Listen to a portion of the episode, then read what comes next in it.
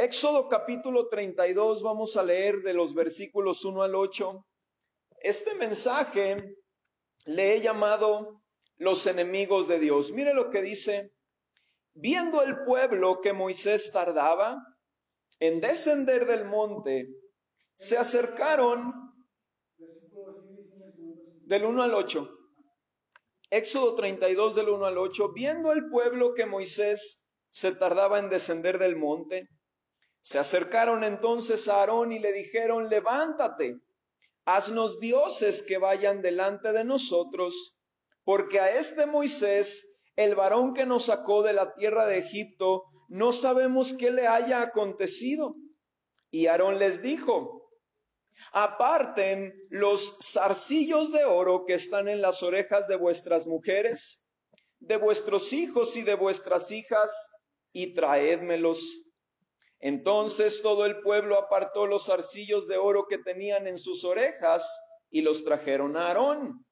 Y él los tomó. Y él los tomó de las manos de ellos y les dio forma con buril e hizo de ello un becerro de fundición. Entonces dijeron, Israel, Israel, estos son tus dioses que te sacaron de la tierra de Egipto. Y viendo esto, Aarón edificó un altar delante del becerro y pregonó, y pregonó Aarón y dijo, mañana será fiesta para Jehová. Vamos a orar, iglesia, que sea el Señor ayudándonos en esta tarde con su palabra. Padre Celestial, venimos delante de tu presencia. Yo quiero pedirte que sea tu palabra usada en este lugar para hablar a la vida de mi hermano y de mi hermana. Yo ruego delante de tu presencia que traigas una convicción, que quebrantes todo pecado, que tú quebrantes toda idolatría. Sí, Señor, ruego esta oración por tu pueblo, quebranta toda idolatría, Señor, te lo pido. En el nombre de Jesucristo te damos a ti toda la gloria y toda la alabanza, Señor. Gracias, Padre Celestial, porque sé que tú vas a hacer algo con tu palabra en el nombre de Cristo Jesús. Y el pueblo de Dios dice un fuerte Amén. Amén. Quiero hablarle en primer lugar acerca de los convidados a la cena. Vaya conmigo, por favor, a Lucas. Lucas capítulo 14. Lucas capítulo 14 vamos a estar leyendo del versículo 15 en adelante. El Señor Jesucristo constantemente llamaba para hacia Él a la gente, constantemente. Hoy en día, cuando nosotros predicamos el Evangelio a las personas, también hacemos lo que Jesucristo hacía. Jesucristo llamaba a la gente hacia Él. Ahora nosotros no llamamos a la gente hacia nosotros, sino hacia Jesús.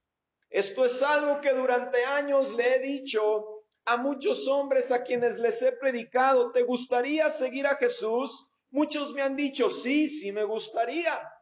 Y entonces yo les digo, ¿qué te parece si lo seguimos juntos? Yo creo que estoy siguiendo a Jesús. Y si Dios me da el favor y la gracia, te puedo ser un ejemplo para que tú aprendas a seguir a Jesucristo. Jesucristo constantemente estaba llamando a la gente. A cada uno de sus discípulos les dijo, ven en pos de mí, sígueme, le dijo a otros. A otros también les llamó y les dijo, Dejen lo que tengan que dejar, pero síganme. Unos dejaron redes, otros dejaron, hermano, trabajos, negocios, otros dejaron buenos puestos financieros, como quiera que sea. El punto es que Jesús, hermano, siempre extendió una invitación hacia él. Jesús, hermano, él se compara con el maná que descendió del cielo en el desierto y funcionó de alimento para el pueblo rescatado de Israel. Jesucristo se comparó con el pan del cielo y también Jesucristo dijo estas palabras, todo aquel que beba del agua que yo le daré, nunca más volverá a tener sed. Mire qué tremendo pan y agua. Jesús, hermano, llamaba hacia él y le decía a la gente, yo soy pan, yo soy agua, yo puedo saciar tu sed y puedo saciar también tu hambre. Así que en esta ocasión Jesús está relatando la parábola de una gran cena. No es cualquier cena, no es una cena de, de un martes, de un miércoles, como cualquier día entre semana cualquiera. Es una gran cena. Así que nos dice Lucas 14, 15, oyendo esto, uno de los que estaban sentados con él a la mesa le dijo, bienaventurado el que coma pan en el reino de Dios. Entonces Jesús le dijo, un hombre hizo una gran cena y convidó a muchos. Voy a repetir el 15 para que vea, hermano, la tremenda declaración de Jesús, porque el 15 no es la parábola. Oiga, el 15 no es ni una metáfora, ni un cuento, ni una fábula, es una afirmación totalmente real de los labios de Jesús. Oyendo esto uno de los que estaban sentados con él a la mesa le dijo, bienaventurado el que coma pan en el reino de Dios. Un pequeño error. Esto le dijo un hombre sentado a la mesa, se lo dijo a Jesús. Amén. ¿Qué fue lo que hizo Jesús como reacción? Les contó la parábola de la gran cena. Jesús le dijo, un hombre hizo una gran cena y convidó a muchos. Y a la hora de la cena envió a sus siervos a decir a los convidados, escuche, ¿qué significa a los convidados? Nos da a entender que ellos ya estaban avisados nos da a entender que un convidado es alguien que de antemano, antes que la fecha se llegue, ya sabe el día y la hora a la que será la cena. ¿Está conmigo aquí? Porque son los convidados. Son los que están en la lista de invitados. Se espera que ellos estén ahí. A la hora de la cena envió a sus siervos a decir a los convidados, venid, oiga, nuevamente Jesús en esta parábola está utilizando la palabra con la cual se le llama a alguien, ven, venid. Venid, vengan porque ya todo está preparado. ¿Qué? Qué tremendas palabras, oiga, porque ya todo está preparado. Y todos a una comenzaron a excusarse. El primero dijo, he comprado una hacienda y necesito ir a verla. Te ruego que me excuses. Te ruego que me disculpes. Otro dijo, He comprado cinco yuntas de bueyes y voy a probarlos. Te ruego que me excuses. Y otro dijo, acabo de casarme y por tanto no puedo ir. Vuelto el siervo, hizo saber estas cosas a su señor. Entonces, enojado el padre de familia, dijo a su siervo, ve pronto por las plazas y las calles de la ciudad y tráeme acá a los pobres, los mancos, los cojos y los ciegos. Y dijo el siervo, Señor, se ha hecho como mandaste y aún hay lugar. Dijo el Señor al siervo, ve por los caminos y por los vallados y fuérzalos a entrar para que se llene mi casa porque os digo que ninguno de aquellos hombres que fueron convidados gustará mi cena.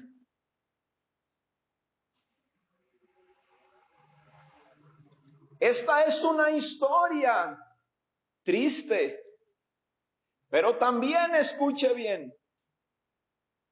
Hermano, los lugares que se mencionan son caminos. Primeramente, se mencionan plazas y calles de la ciudad. Oiga, cómo cada palabra nos da a entender que en cada una de esas salidas iban más lejos. Nótelo por favor, hermano, hermana. Dice que enojado el padre de familia le dijo al siervo, ve por las plazas y las calles de la ciudad, tráeme a los pobres mancos, cojos y ciegos. Lo hizo. ¿Sabía que eso, hermano, hermana, es, es tiempo? Se dan cuenta que esto tú lo puedes leer en un versículo y ya, pero esto tomó tiempo, tomó mucho tiempo. Y entonces el siervo le dice, eh, Señor, ya hice como mandaste, pero todavía hay lugar en tu casa, hay lugar en tu mesa. Entonces el Señor le dice, ahora ve por los caminos y por los vallados, hermano, aquí ya no es dentro de la ciudadela. Esto es más lejos. Ve por los caminos y por los vallados y fuérzalos a entrar para que se llene mi casa. Así que esto nos revela que el Señor de esta parábola tuvo paciencia a pesar de que la hora ya se había llegado en que tenía que empezar el banquete el Señor de esta reunión tuvo paciencia, estuvo dispuesto a esperar a que sus siervos recorrieran plazas y calles y regresan con un gentío y estuvo dispuesto a volverlos a mandar más lejos, a los collados, a los caminos, a los vallados, y estuvo dispuesto a esperar a más gente para comenzar la gran cena. Amén. Quiero enfocarme un poquito en las excusas de la gente que aquí se menciona.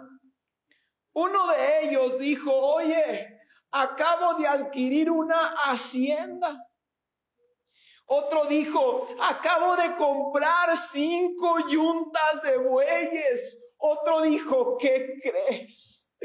¿Qué crees que me acabo, me acabo de casar?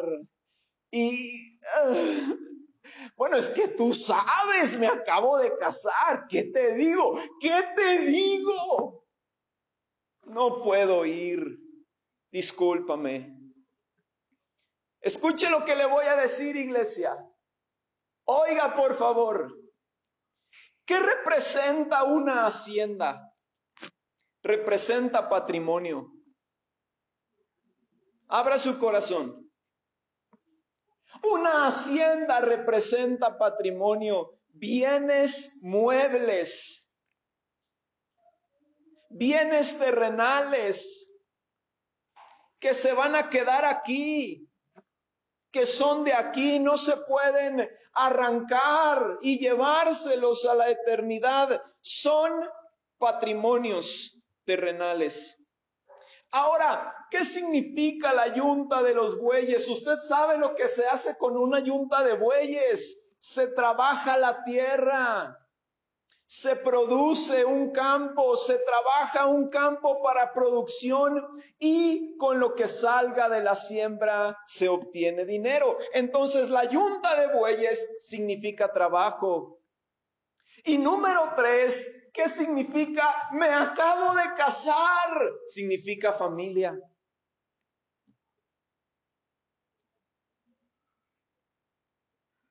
O sea que Jesucristo está contando una parábola en la cual, hermano, no necesitamos ser teólogos de 50 años de estudio bíblico.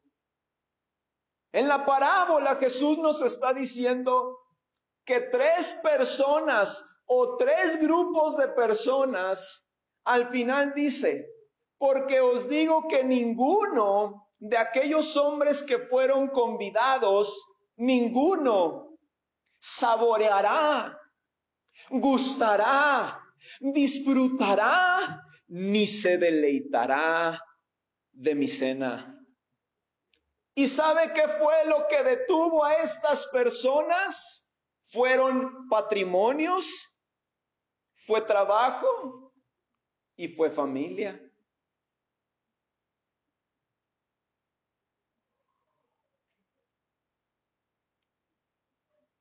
Este es el silencio de la duda. ¿Acaso, acaso Jesús nos está diciendo que tener un patrimonio, un trabajo y una familia son malos? Significa, estimado oidor, Significa que si tú tienes trabajo, patrimonio y familia, no gustarás de la gran reunión celestial con el Señor, las bodas del Cordero, la gran, la más grande cena de todos los tiempos y de todo el universo, solo por tener familia, trabajo y un patrimonio que la pregunta se quede abierta. Sigamos adelante. Quiero hablarle ahora del sembrador. Vámonos a Marcos capítulo 4 versículo 14. Marcos capítulo 4 versículos 14 al 20. Nos dice la palabra de Dios de esta manera. Esta es la interpretación de otra parábola que Jesús contó. Es la parábola del sembrador, la cual, eh, la cual voy a, voy a omitirla. Está a partir del versículo 3, puede leerla en casa. Entonces los discípulos le preguntaron, le preguntaron, eh, ¿qué significa esta parábola, maestro? ¿Qué, ¿Qué significa la parábola del sembrador que contaste? Así que dice Marcos 4, 14 al 20, respondiendo Jesús les dijo, el sembrador es el que siembra la palabra. Y estos son los de junto al camino. Estos son los de junto al camino. En quienes, en quienes se siembra la palabra. Pero después de que la oyen, enseguida viene Satanás y quita la palabra que sembró en sus corazones. Estos son asimismo los que fueron sembrados en pedregales. O sea, está hablando de los siguientes, de las semillas que cayeron en terrenos llenos de piedras. Dijo Jesús, estos son los que cuando han oído la palabra al momento la reciben con gozo, pero no tienen raíz en sí, sino que son de corta duración porque cuando viene la tribulación o la persecución por causa de la palabra, luego tropiezan. Así que las piedras en esa tierra representan la tribulación y la persecución, versículo 18, va con el tercer grupo de semillas. Estos son los que fueron sembrados entre espinos. Escuche, los que oyen la palabra, pero los afanes de este siglo y el engaño de las riquezas, y el engaño de las riquezas y las codicias de otras cosas entran y ahogan la palabra y se hace infructuosa. El versículo 20 habla del último grupo de semillas que fue sembrada en buena tierra. Y estos son los que fueron sembrados en buena tierra. Los que oyen la palabra y la reciben y dan fruto a 30, a 60 y a 100 por uno.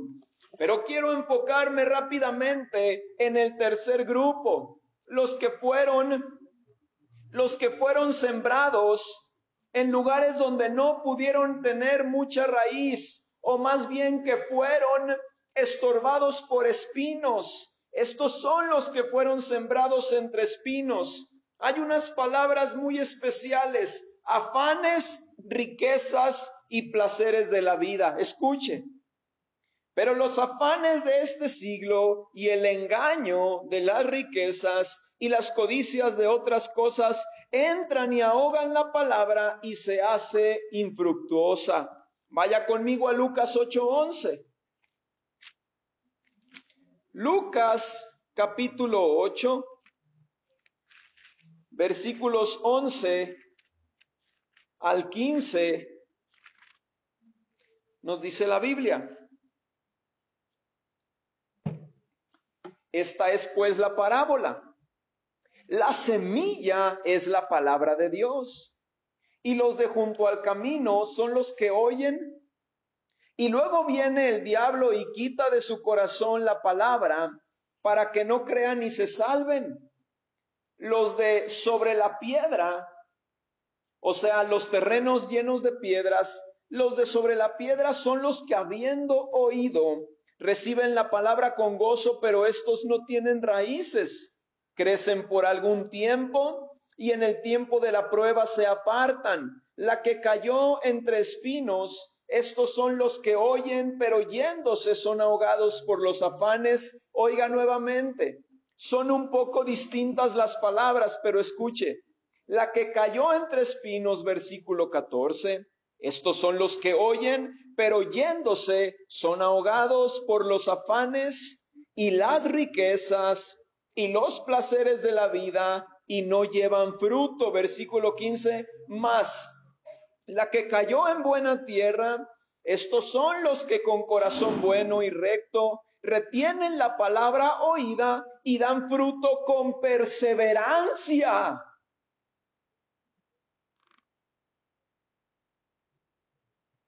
Aquellos que nos hemos quedado y que hemos perseverado en los caminos de Dios, en medio de persecuciones, en medio de tribulaciones, en medio de dificultades y faltas financieras, incluso en medio de enfermedades, en medio de críticas, en medio de grandes números y de pocos números, en medio de cualquier circunstancia, aquellos que hemos perseverado somos los que hemos sido sembrados o sobre quienes se sembró la semilla del Evangelio y fuimos buena tierra. ¿Cuántos pueden decir amén? Fuimos buena tierra, somos semillas que caímos en buena tierra y dimos y estamos dando fruto con perseverancia. Escucha cuando no existe perseverancia en la vida de un creyente, no se debe de engañar.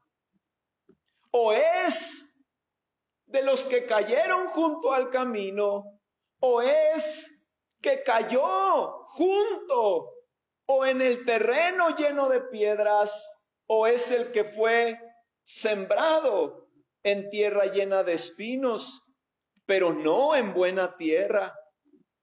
La palabra perseverancia es la única que se menciona en los cuatro casos. Y preguntaba el hermano, hemos visto muchos rostros muchas personas venir a este lugar a escuchar la palabra de Dios, pero no sabemos por qué ya no están, no sabemos por qué ya no han venido. Ahora la palabra de Dios nos ha revelado por qué. Porque son semillas que han caído junto al camino, en pedregales o han sido sembrados junto a mala hierba. Aleluya. Pero mis hermanos, aunque esto es verdad, no significa que nos tengamos que excusar y decir, bueno, ni modo, los que no quieren, los que no vienen, los que no perseveran, los que no le echan ganas, pues, pues allá ellos, no es para nosotros una excusa. En realidad, ¿sabes lo que es para ti, para mí, la parábola del sembrador? La parábola del sembrador nos está enseñando y fortaleciendo en dos cosas. Número uno, la palabra que tú has sembrado ciertamente ha caído en pedregales, en espinos y junto al camino. Ya, no lo uses como excusa. No te estanques ahí. Y la segunda verdad que esta parábola nos enseña a ti y a mí es sigue sembrando. Sigue sembrando porque semillas van a caer en buena tierra. Semillas van a caer en buena tierra en el nombre de Cristo. Yo lo creo. Yo me, me tomo de esta promesa y voy a seguir sembrando con alegría, con entusiasmo. Seguiré saliendo a las calles con fe. Seguiré predicando a Cristo en el trabajo, en la familia, en las calles, en los caminos, en las banquetas, en los collados, en los valles, porque semilla va a caer en buena tierra.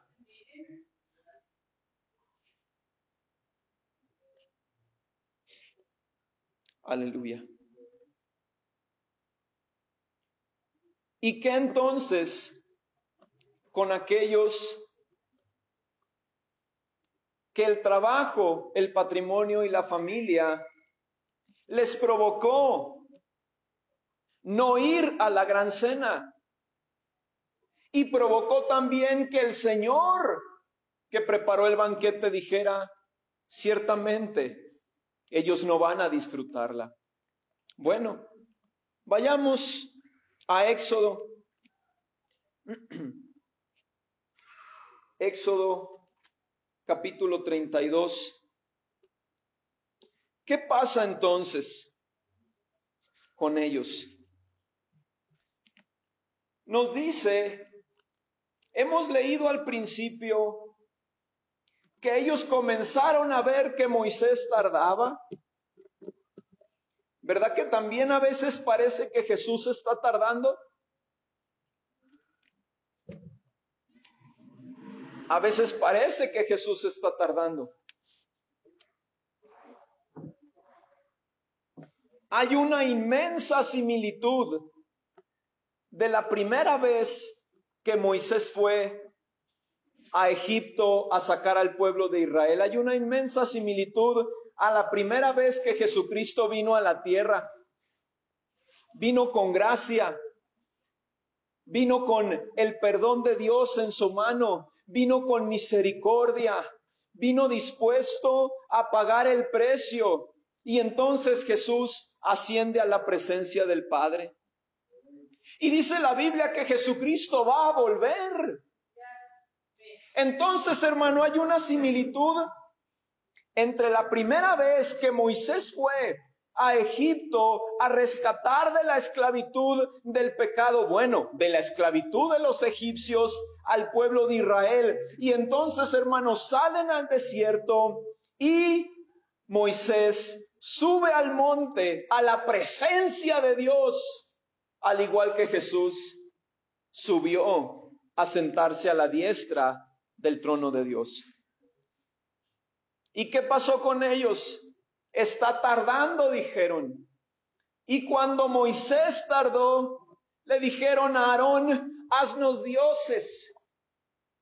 Aarón les dijo, denme todos sus arcillos, oro, plata, denmelos. Entonces Aarón lo funde Aarón utiliza un buril, les hace un becerro metálico y comienzan a adorarlo. Esto es revelador es muy revelador. A veces parece, y ciertamente sí parece que Jesucristo tarda, pero en la historia de la gran cena no es una tardanza. El banquete está listo. La cena ya está preparada. No es una tardanza. El Señor estuvo dispuesto a esperar a que sus siervos fueran a las calles, a las plazas, a los vallados, a los valles por los caminos, por otras ciudades, y estuvo dispuesto a esperar a toda la multitud de gente que no tenía invitación.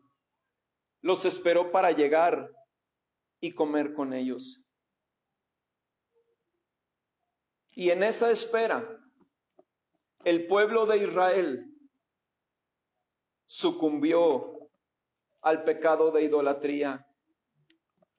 Mucha gente puede decir, yo no tengo un becerro, yo no tengo ídolos hechos con buril, madera, hierro, oro, plata o piedras preciosas.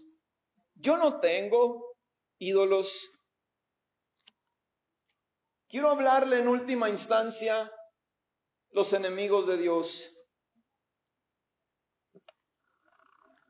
Los enemigos de Dios.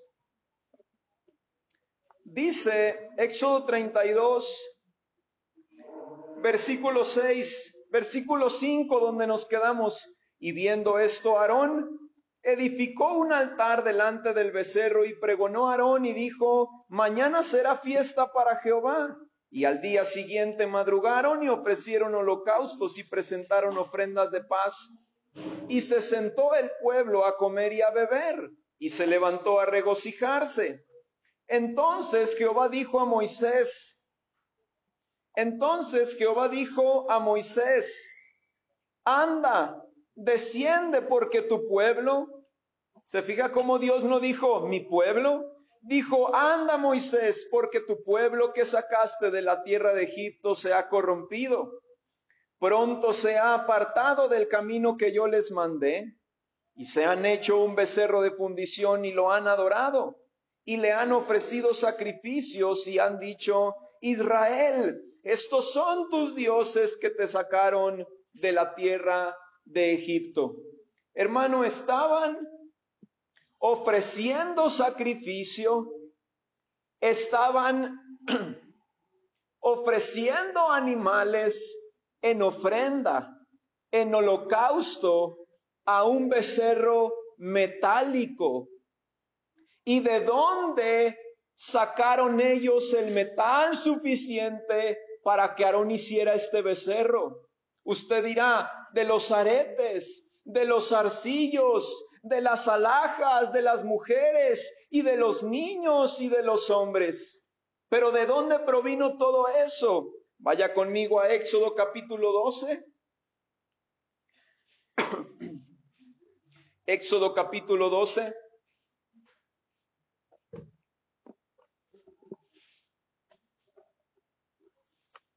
Vamos a ver a los enemigos de Dios.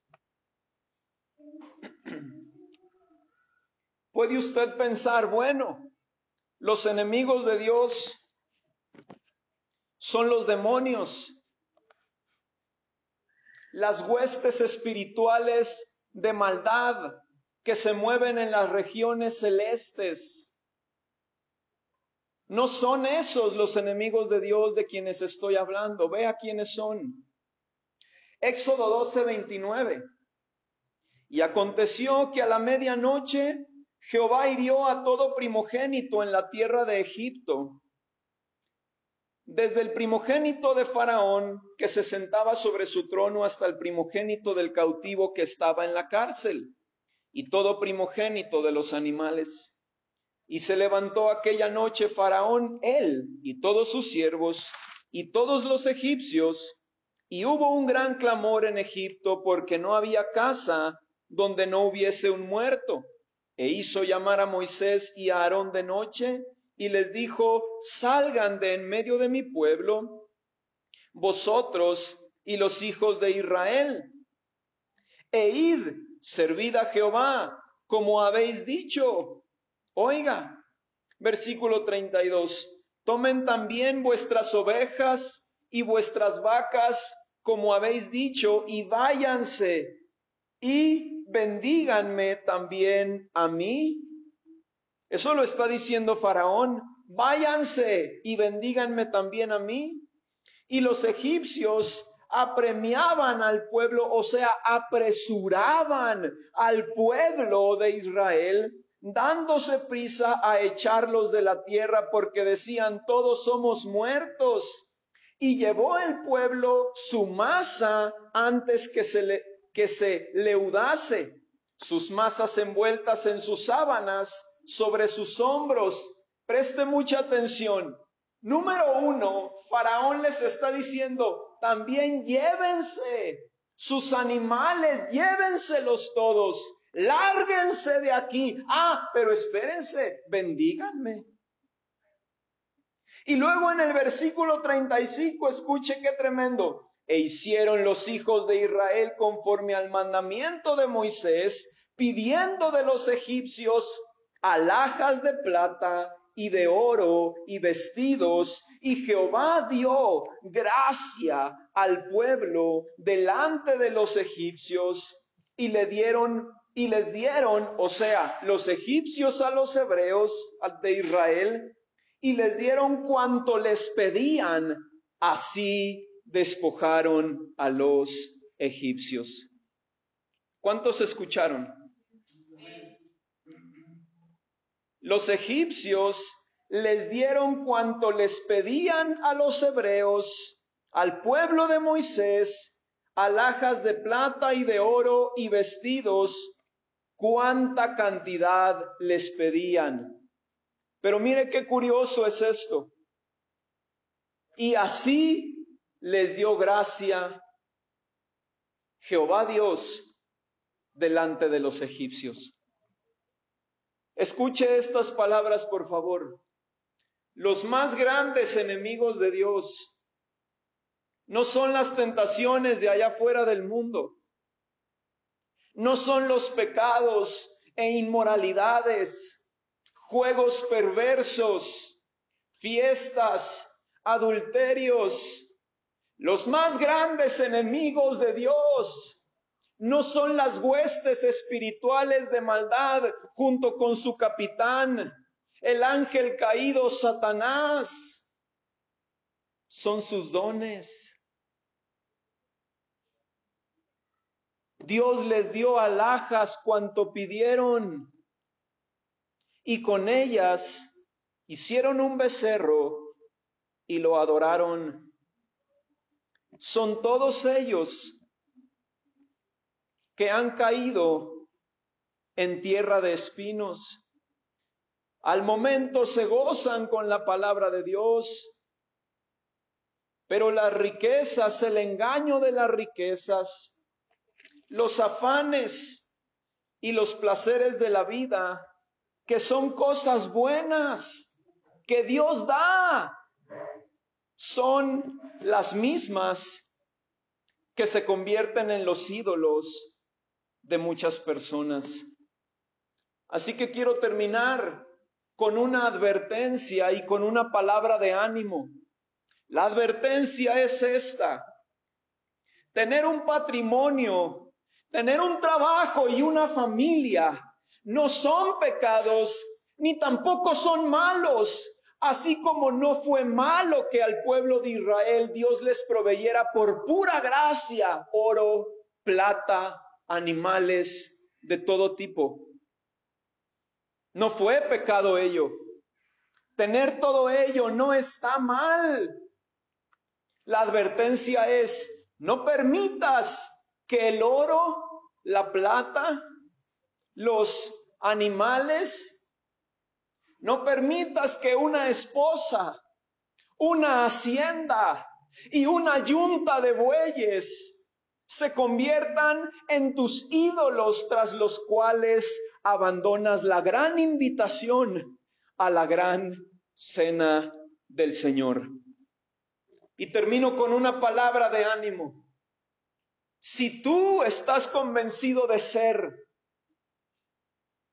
esa buena tierra sobre la cual se sembró la palabra de Dios y estás dando fruto con perseverancia, entonces sal como sembrador y no dejes de sembrar. No dejes de sembrar. Muchas, cientos de semillas que yo he sembrado han caído junto al camino, en pedregales, y han caído junto a otras hierbas malas, y no se han dado esas semillas. Pero de seguro un día mi palabra y la tuya, hermano, hermana, mi predicación y tu predicación caerán en buena tierra. Y esas personas se van a añadir. Esas personas van a venir y se van a entregar con todo el corazón y van a dar fruto con perseverancia. Aleluya. Vamos a inclinar nuestros rostros en esta tarde.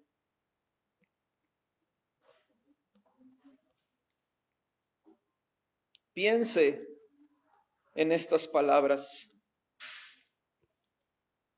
Piénselas y llévelas en su corazón.